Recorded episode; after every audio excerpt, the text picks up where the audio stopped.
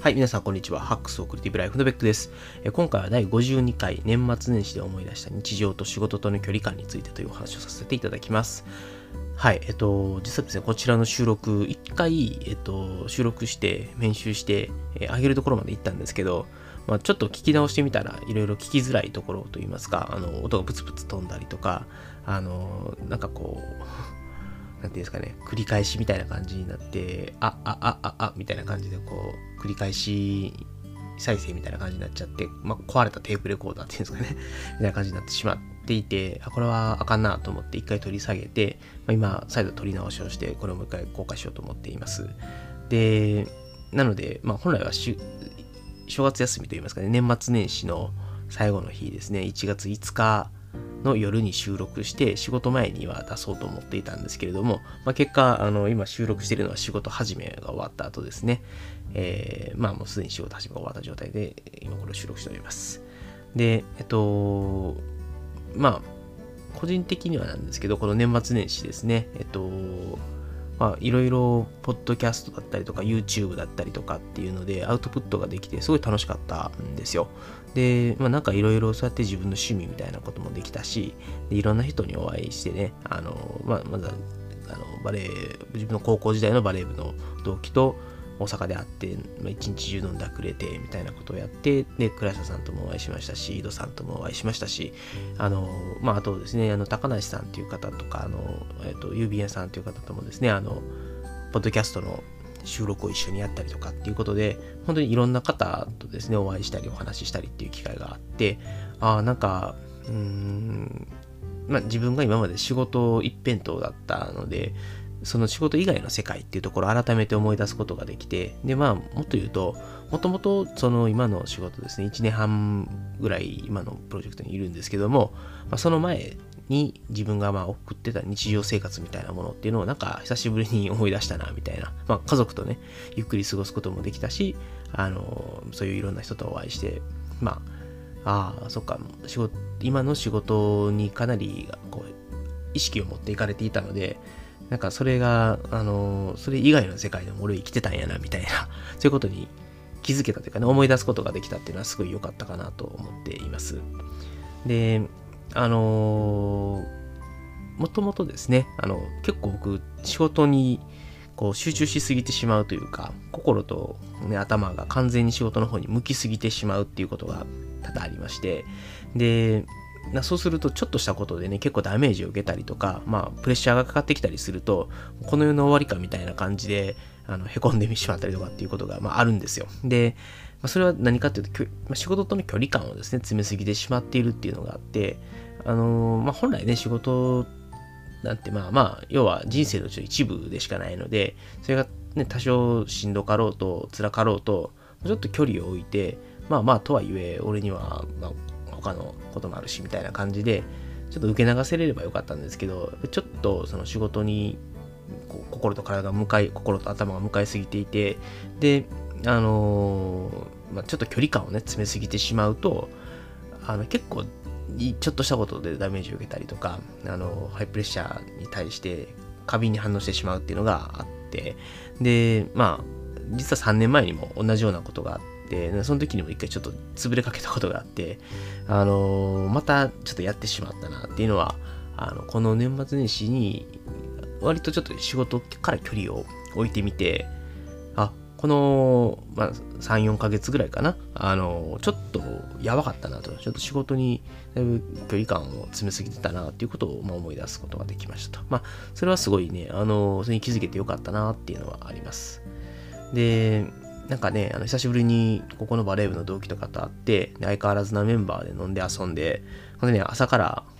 飲んだくれて、温泉行って、みたいな。で、またカラオケ行って、みたいな。本当にね、一日中、なんかダメな大人の 典型みたいな遊び方をしてですね、ああ、そういえば、もともと俺こういう世界におったな、みたいなのを感じて、まあでもなんかすごい楽しかったし、なんか、ちょっとね、いろんなことを大事なことを思い出すことができたかなと思います。で、あのー、まあ、そうですね。3年前の話をちょっとだけすると、まあ、その時は、あのー、もともとその、ある仕事を取るためにずっと1年、2年ぐらいかけて、あの仕込みをしてきましたと。で、最後、いざその仕事を最後受注するぞっていうところの詰めで失敗をしてしまって、あの、まあ、簡単に言うと、うまく仕事が取れませんでしたと。で、もう、お客さんも含めて僕らもみんな、絶対取るぞと思ってた仕事だったんで、あの、すごいね、あの、お客さんもなんとかしてあげたいけど、でもビジネスだしっていうところと、で、僕自身も、あの、なんとかしないといけないし、でもかといってももうお客さんからももこれは厳しいぞっていうことは言われていて、で、うんと、まあ、要するに僕は最前線にいたので、あのお客さん側と自社側の、まあ、なんていうんですかね、期待とか、どうにか、お互いなんかこう、どうしようもない、どうにかしないとみたいなのの狭間に立ってしまって、まあ、それをちょっと一人で抱えてしまって、ちょっと潰れかけたっていうことがあったんですけど、あの、まあ、そういう、うんと、それもね、結局仕事との距離感、あの、もう本当にね、全身全霊をその時仕事にかけていたので、多分寝る、本当に1日2、3時間ぐらいしか寝てなくて、あとはもう、とにかく仕事のことをずっと考えていて、家族にもね、すごい迷惑かけたなと思っていますと。で、まあ、そういうことがまあ3年前に1回あった中で、えっと、今回もですね、えっと、今回も出たんですけど、結構8月、9月ぐらいに結構やばかったんですけどね、まあそれもやっぱりちょっと仕事との距離感を詰めすぎてたなっていうところはありますし、まあ、いろんなもの気負いすぎてたんですね。だから、あのー、それ以降、10月以降で、やっぱりいろいろしんどいことは繰り返しあったんですけど、だんだんこう、慣れていったというとあれなんですけどね、ハイプレッシャーだったりとか、あの自分がうまくできないことに思い悩んだりとかっていうこともありつつ、うんと、なんかだんだん、あの、それをうまく受け流したりとか、付き合ったりとかっていうこともできるようになりつつ、まあ、とはいえ、あの、完全にやっぱり頭と心は仕事の方に向きすぎていたので、あの、うまくね、あの、まあ、ハイプレッシャーと付き合えるようになってたんですけど、でも、なんか、うんと、ちょっとしたことでやっぱりダメージを受けてしまっていたのは、やっぱり距離感を詰めすぎていて、あのもう少し少し俯瞰的にというかね、引いてみて、まあ、これは一時的なことだからとか、あの、まあ、今こういうところを頑張ればいつかこれが改善するからとか、まあそういうのを考えつつも、あと自分には別に仕事以外のこともいろいろあるしっていうのを思って、まあ、少しこう、仕事といい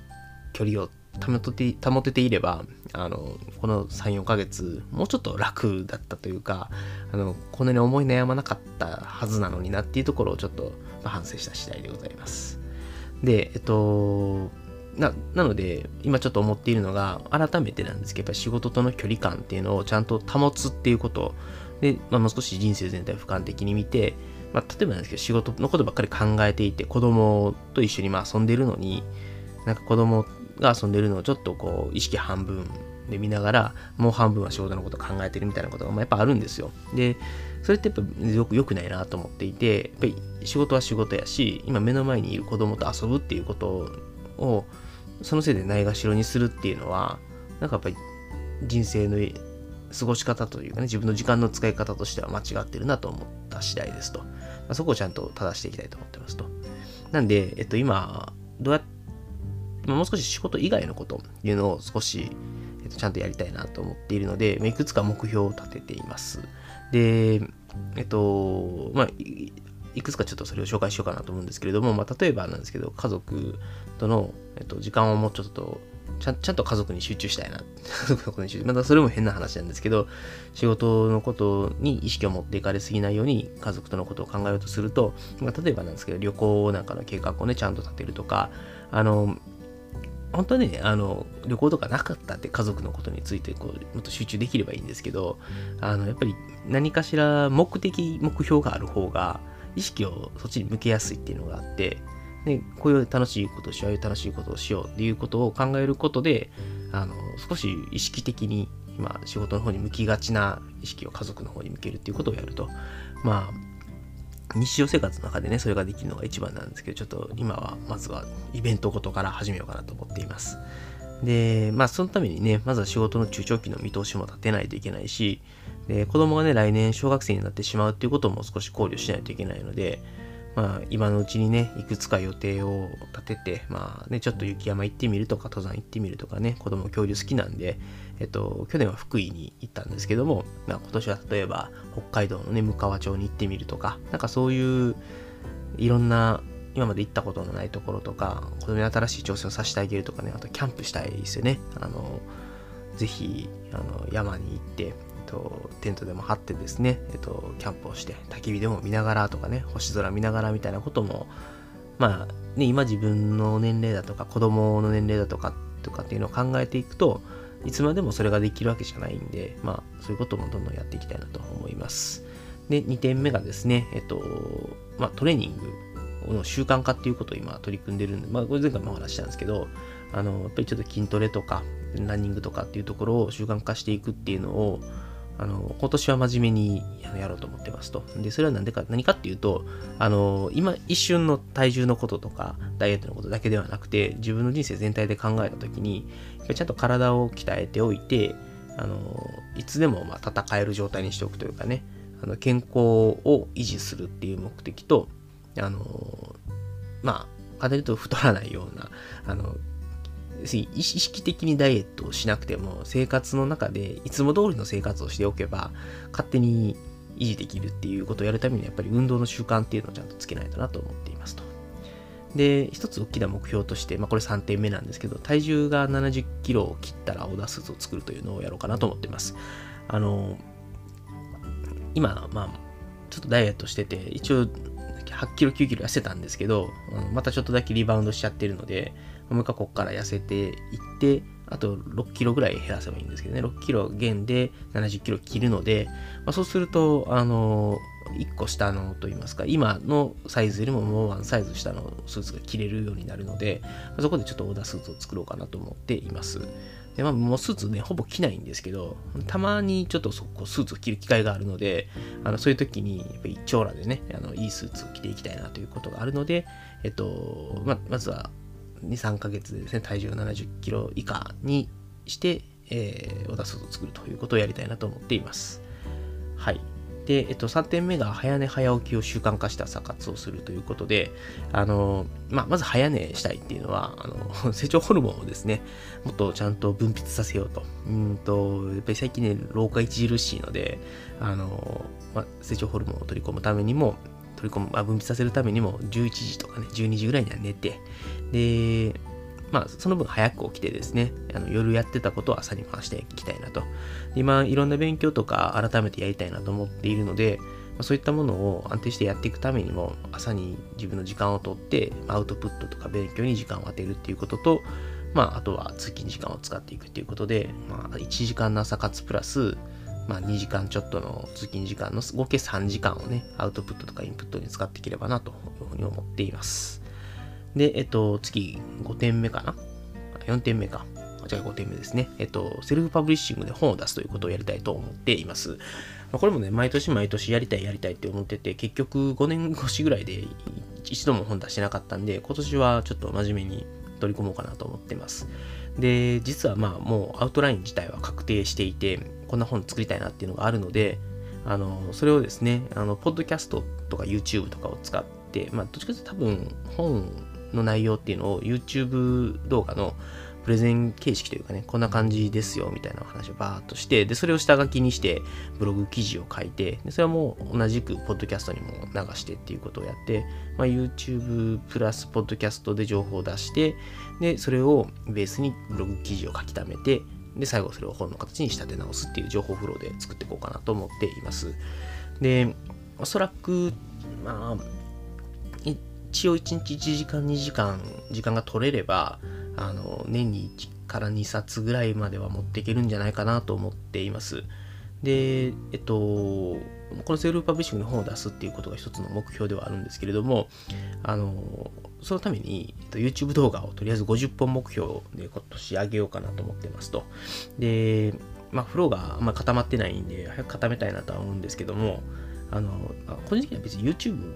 YouTuber になりたいわけではないっていうのがあるので、あのまあ、いろんなね、人に情報を届けるための一つのチャンネルとして、ちょっと YouTube 側のチャンネルを育ててみようっていうことと、あと、こういうセルフパブリッシングとか、ね、本を出したりとか、まあ、ブログのコンテンツとしても動画っていうものが加わることで、ブログそのものの魅力を上げるってことができるんじゃないかなっていうのがあるので、まあ、YouTube 動画に取り組んでいきたいなというふうに思っていますと。これもね、年末年始、倉下さんと話をして、やっぱり僕が届けたいと思ってる人たちに、僕の情報だったり、僕の思いだったりを届けようとするんだったら、まあ、YouTube っていうのは一つ大きな、うんと、チャレンジだよねっていうのはあったので、まあ、それを今年、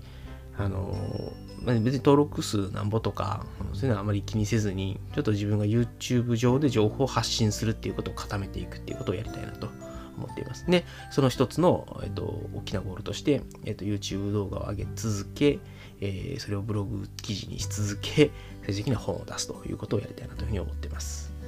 でもう一個ですね、これはあのどっちかというと趣味の話なんですけど、まあ、ポッドキャストも今ね、趣味ポッドキャストですっていう感じなんで、このポッドキャストのですね、イベントをやりたいなと思ってます。で、今、いろんな人とね、コラボレーションといいますか、あの、遠隔収録とかも含めて、とか実際に会いに行って一緒に収録したりとかっていうのも含めて、あの、ポッドキャストを、えっと、楽しみながらやっていますと。で、今結構いろんな方にゲストに登場いただいているので、まあ、そういう人たちをちょっと集めてですね、あの、 Beck's Hacks Radio のなんか公開生収録じゃないですけど、みたいな感じで、まあ、5、6人人ね、ちょっと集めまして、ちょっとみんなで座談会みたいな感じで、えっと、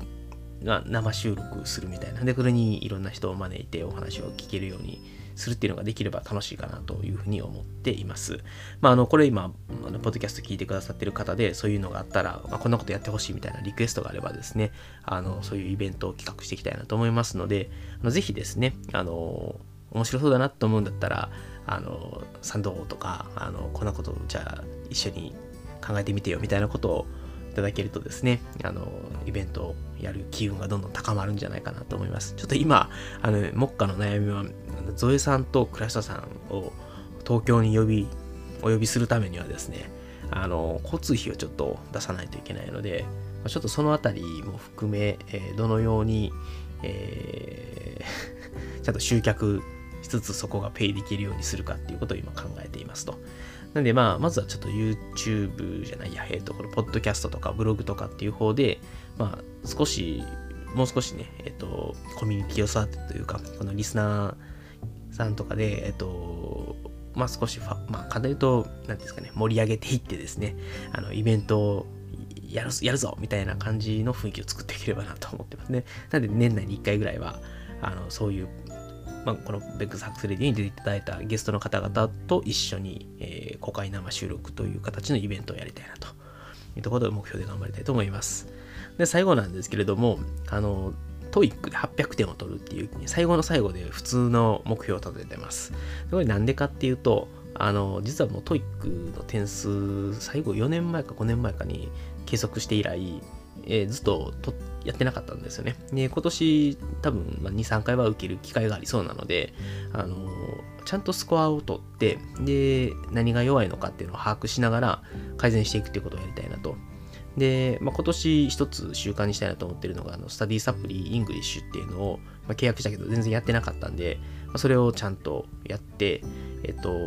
TOEIC の点数を上げていくっていうことをやりたいなと思っているので、えっと、それをですね、えー、目標に800点というのが、まあ、一応今のところ指標800点なんですけど、もしかしたら今だと取れる気がしてるので、えっと、800点前後の点数を1回出して、それをどんだけ点数上げていけるかということで、えっと、まあ、せっかくなんでね、英語力っていうのも今の環境でしっかり伸ばせていける環境にいると思うので、えっと、合わせてやっていきたいなと、頑張っていきたいなというふうに思っています。ということで、えっと、まあ、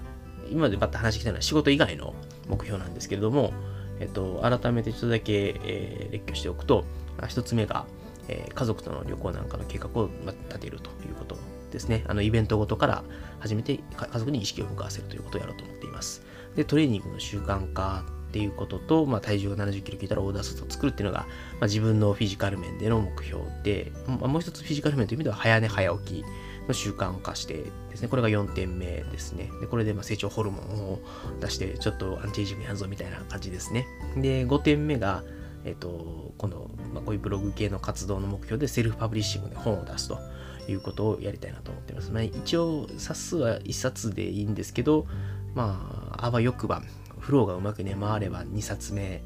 出せればな。なんで、8月ぐらいに1冊、12月ぐらいに2冊目みたいな感じで出せればいいかな、なんていうふうに思っています。で、えっと、次が YouTube 動画をとりあえず50本目標で上げたいっていうのは、まあ、今の自分の情報発信を自分が届けたいと思っている人たちに届けるために、ちょっと YouTube っていう側のチャンネルを育てていくっていうことプラス、こうセルフパブリッシングで本を出すっていうことの目標を達成するためにも、入り口で YouTube 動画だったりとか、ポッドキャストだったりっていうものをまず、あの、なんですかね、自分の情報発信の土台にして、その先にブログを持ってきて、最後本にするという情報フローを固めたいなというふうに思っています。それから、ポッドキャストのイベントをやりたいということで、今一番僕にとっての生きがいであるポッドキャストでですね、面白いことをやっていきたいなというふうに思っています。で、最後、TOEIC で800点以上取るっていうことで、まあ、今、英語力ね、あのいい環境にいるので、毎日英語を使えるいい環境にいるので、えーと、しっかり今のうちに伸ばしていって、あのー、まあ、ちゃんとグローバルで戦える英語力をね、えー、確かなものにしていきたいなというふうに思っています。ということで、まあ、こういった、なんか最後なんか仕事っぽい話だったな。ダメだな。えっ、ー、と、いや、800点以上取って、ちょっと、そうですね、あの、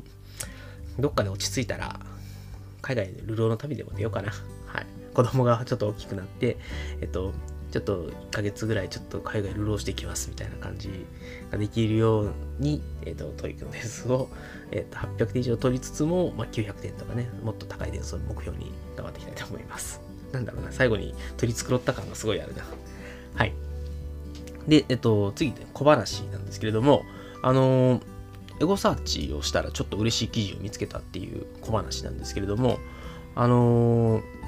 えっとね、ライハクっていうサイトを、まあ、ちょっと何気なくエゴサーチをしてたんですよ。そしたら、あの、ライハクっていうサイトを発見しまして、そこで、あの、僕のブログとかね、いろんなライフハックブログの紹介をやってる、そう、サイトだったんですけど、ちょっと今、そっか、消しちゃったな。はい。あのまあ、全然気づかなくて、えっと、この前、たまたまなんとなくエゴサーチをしたら、えっと、ライハックっていうのがありましたと。で、その中でいろんなライハックブログを紹介していて、で、僕のブログも紹介してくれていて、しょあー、パッと出てこないな。よいしょ。すいませんね。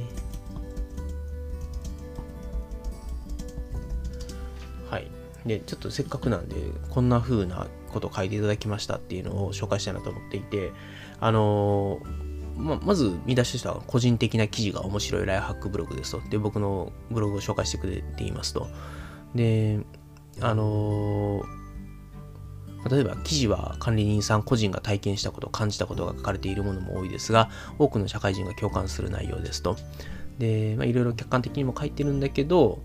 えー、まあ、ハックスフォークリエイティブライフの魅力は、個人を連想させる文面で書かれているからかとても読みやすいという点ですと。まあ、あの、他のところだと、まあ、参考にはなるんだけど、硬い文章だと読みづらいことがあるけど、うちのブログだとそういうことはないですよ、みたいなことをバーッと書いていただいていて、だからすごいしっくり頭に入ってきます、みたいなことを書いていただいて、で、まあ、例えばうちのブログで、あのまあ、一応目次みたいなものをつけてるんですけども、そういうのがあると読みたいところにすぐ飛べて便利ですみたいなことも書いていただいていて、すごいちゃんと読んでくれてるなっていうのを思いつつも、あの一番嬉しかったのがその先にある、えっと、個人的な記事も心打たれるものが多いっていうあのことを書いていただいていて、えっと、そうですね。あの、例えば、毎日を丁寧に生きようとしていることがとても伝わってくるのですが、そんな管理人さんが節目にアップしている目標や反省などの記事を見ていると、おそらく自分に通ずるものがあると感じる人は多いのではないでしょうかと。で、ハックスフォークリエイティブライフは自分もいろいろなことをきちんと振り返り、確固とした目標を立てることが大切だと思える自己啓発されるライフハックブログです。えー、毎日がなんとなく過ぎてしまっていることには整理を感じている人は、ぜひアクセスしてみてはということで、なんかね、すごい、あのーまあ、ライフハック、ライフハックした記事だけじゃなくて、たまにそういうちょっと自分の思うところみたいなのも、あの、アップしてましたと。で、まあ、この、ポッドキャストもそうなんですけどね、結構、自分の 個人的な、あの、うん、なんていうのかな、本当に、悶々としていることというかね、あの、もっとこう、うん、こしたいみたいな自分の中でこうふつふつと煮えたぎってるようなものをなんとなく文字にして出したいみたいなのがたまにあってで本当にねライフハック系の情報系を出さないといけないブログというか、出すと決めているブログなので、そういうなんかこう、思いみたいなものしかない記事を書くのはどうかなって最初は思ってたんですけど、結構そういう記事に対しても、あのいろんな方々からあの共感をいただけたりとかっていうのはね、Twitter とかの反応見てるとあるので、あの、まあ、あえてもうあまり気にしないようにして、そういう記事を書くようにしてたんですけど、まあ、それをあの褒めていただいて、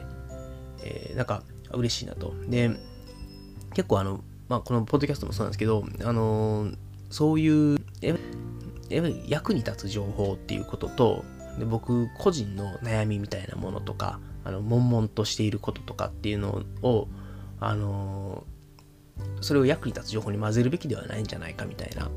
あの要するにライフハックブログだってライフハックのポッドキャストなんだからあのそれにもっと特化して僕個人のなんかこうことっていうのはあの思いみたいなものはあまり混ぜない方がいいんじゃないかってちょっと悩んでた時期があるんですよ。で実はこの12月の頭ぐらいにもそういうことを思ってましたと。でちょっとですねポッドキャストも更新できなくなったんですけど年末年始にいろんな方にお会いして特に倉下さんとお会いをしてあのまあ、そういうのも一つ、なんかこう、僕の魅力なんではなかろうかというお話をしていただきましたと。で、やっぱり、まあ、ライハックだったりとか、あのブログだったりとか、そういう、あとは著者としてもそうなんですけど、やっぱり仕事をしたりとか、まあ、家庭があって子供もいて、その中で仕事をして、で、まあ、いろんなことに思い悩みつつも、まあ、なんですかね、頑張って乗り越えてるみたいな のって、それはそれで一つ、まあ、うん、なんていうんですかね、えっ、と、そういう姿を晒すこと自体は、あの、それ自体が、うん、メッセージになるんではないかなと思うところがありますと。まあ、簡単に言うと、うん、と、まあ、こいつもこんなになんかもがいて頑張ってなんとかやってんだから、まあ、俺も頑張ろうか、みたいな風に思ってもらえたりとかしないかなとか、なんか、うん、なんか変に取り繕ってかっこいいところだとか、あの、上辺のいいことばかりを言ったとしても、なんか伝わるものも伝わらないかなっていうのがあって、あの、やっぱり僕自身こんなことを考えてますとか、もがき苦しんでます、でも頑張ってますみたいなで、こういうことで乗り越えてますみたいなことも合わせて出していく方が、あのライフハックだったりとか仕事術だったりとかっていうことをお伝えするときにも、あの何らか裏付けにならないかなというところもあってちょっと最初はまああのそういう僕の思いだったりもがいてるところを出すこと自体は違うんじゃないかって思ってたんだけどいやいやこれはまあ僕の情報発信の中でも関わさざるべきと言いますかあの一つ重要なファクターなんではないかなってちょっと最近逆にえっと思うようになってきたのでまあポッドキャストだったりブログだったりとかであえてそういうことを隠し立てとかね、するとか、もう出さない方がいいんじゃないかってことはもう考えずに、全部出していこうと。ありのままで出していこうと。で、その結果、えっと、もしかしたら、ま、こんなの読みたくないわとか、こんなの聞きたくないわって言って離れていく人もいるかもしれないけど、でもそれによって、あの、うんと、わかんないですよ。比率で言うともしかしたら、あの、そういうことを見て嫌だなと思って去っていく人も多いかもしれないんですけど、それによって、より僕の出す情報に対して共感できたりとか、あの、頑張ろうと思ってくれる人がいる可能性もあるので、まあ、それが、わかんないですよ。数はもしかしたら減っちゃうかもしれないですけど、まあ、数の問題ではないと。僕のパーソナリティとかね、僕が出せる情報、特色ある情報としては、やっぱり、そういうもがき苦しんだりとかっていうところも一つ重要なファクターだと思っているので、まあ、それに、えっと、よって、まあ、救われる人というかね、救われるって言うとなんかね、上上からだな、違うな、えっと、一緒にね、うん、頑張っていこうぜって、こう 思ってくれる人に届けばいいな、みたいな感じで、えー、やっていければなということを改めて、なんかまとまんないな。まあ、すいませんね。なんかいつもグダグダな小話で、オチもないし、グダグダだし。はい。でも、なんかそういうことをちょっと思いながら、この年末年始に、うんとまあ、少し、えー、自分の情報発信で今まで迷いがあった部分ですね。あの、もがき苦しんでたりとか、悩んでたりとかっていうことも、まあ、一つ出していこうということをちょっと思った次第でしたと。で、まあ、そういうことを考えているときに、こちらのライハックというブログの、えー、私のブログを紹介してくれている記事を読んで、まあ、ちょっと確信に近いものを得たかなというふうに思っています。はい。えー、今日の方は締めたいと思います。えっと、まあ、改めてですけども、あの、こちらのえー、ポッドキャストですね、皆様からのご意見、ご感想だったりとか、コメントだったりとか、えー、募集しております。えー、 hacks アンダーバーレディオという、えー、ハッシュタグをですね、ツイッターでつけてつぶやいていただければ、えー、番組で取り上げさせていただきたいと思いますし、えっと、まあ、ぜひですね、お悩み相談とかネタ振りとかをしていただけるとですね、えっと、それをベースに、えー、配信を行うことができてですね、あの非常に助かりますので、ぜひですね、えっ、と、皆様、ご協力のほどよろしくお願いいたします。えそれではですね、えっと、今回も、え最後までお聴きいただきましてありがとうございました。それでは皆様、さようなら。